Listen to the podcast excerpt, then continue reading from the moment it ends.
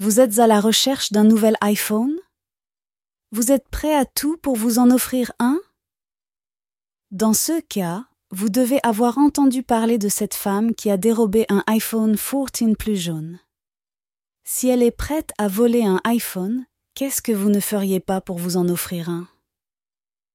Des photos montrent qu'elle a réussi à s'emparer de l'iPhone en le sortant du câble de sécurité sans se faire prendre. Ce qui est surprenant, c'est qu'elle n'a même pas dû forcer le câble pour y arriver. Elle a plutôt juste attendu que le câble s'ouvre avant de saisir l'iPhone. Elle a ensuite fait preuve d'agilité pour s'échapper. Alors, que ferez-vous pour acheter votre prochain iPhone? Suivez-nous sur Apple Direct Info pour en savoir plus.